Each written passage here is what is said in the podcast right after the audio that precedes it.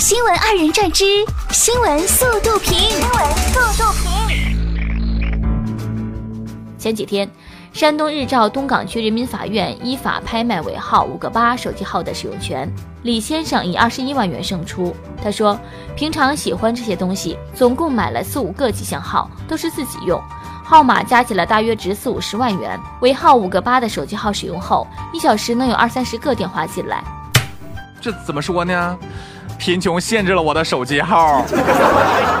二十五号，微信年会活动结束后，网上开始大肆流传微信某一部门年终奖人均二百八十万。对此，腾讯公关总监张军回应：“不可能的，醒一醒。”人家的意思可能是，想一想，怎么可能才那么少？二十六号，山西太原一外卖小哥逆行撞上宝马车。交警判定外卖小哥全责，车主称愿自己掏钱修车，但外卖小哥说自己是弱势群体，拒不认错，遭交警怒斥。宝马车主称知道他们辛苦，但这不能成为犯错后别人原谅你的资本。嗯，这就是别人开宝马，你骑电动车的原因。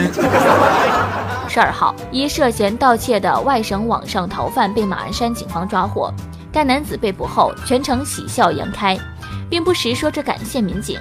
询问得知，原来该男子逃亡十二年间，不敢与任何人发生争执，养成了见谁都笑脸相迎、见谁都感谢的习惯。这精神状态是疯了吧？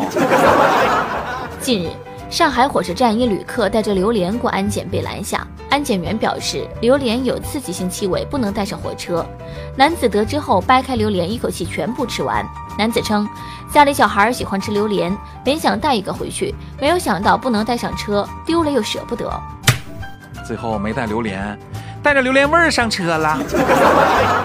近日，温州王师傅来到自己果园，发现鸡棚里有一名偷鸡男子，王师傅随即报警，民警赶到后将男子当场抓获。经查，男子仗着身材瘦小，想从十五厘米的门缝硬挤进去偷只鸡吃，结果出不来了。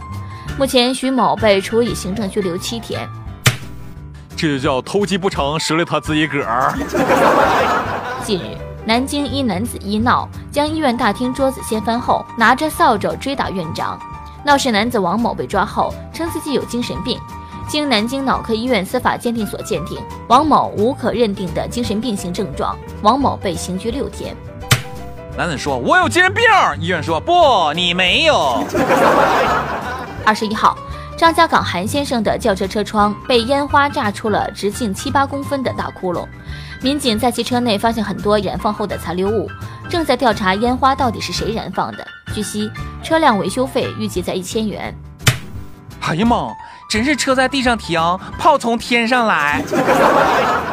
近日，湖北襄阳一男子醉酒后在酒店前台用打火机烧人民币。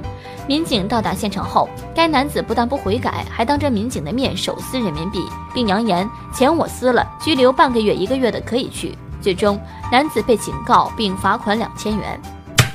你不有钱吗？那当然要罚你钱了。陕西汉中一女子向交警求助称，十二岁的儿子高速跳车后不见踪影。交警很快找到男孩，但男孩称陌生女子是人贩子。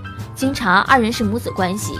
因母亲未同意男孩参加聚会，男孩一气之下跳车，最终男孩与家人乘车离开。这么小的孩子，别怪他，吊起来打上一顿就好了。在一月十三号晚播出的韩国某综艺节目中，嘉宾黄致列提到中国时，称中国空气质量差，水质差。他说中国空气很不好，到了长沙机场根本看不到前方，水的味道也不一样。而后表示，但是没关系，环境不会对我造成任何影响。一月二十五号，黄致列工作室在微博上发表中韩双语道歉信，这节目中实际上想表达的是，虽然中国和韩国气候不同，但并没有影响参加节目的热情和效果。嗯，真是难为你了，中国这么差的环境，你还来赚钱啊？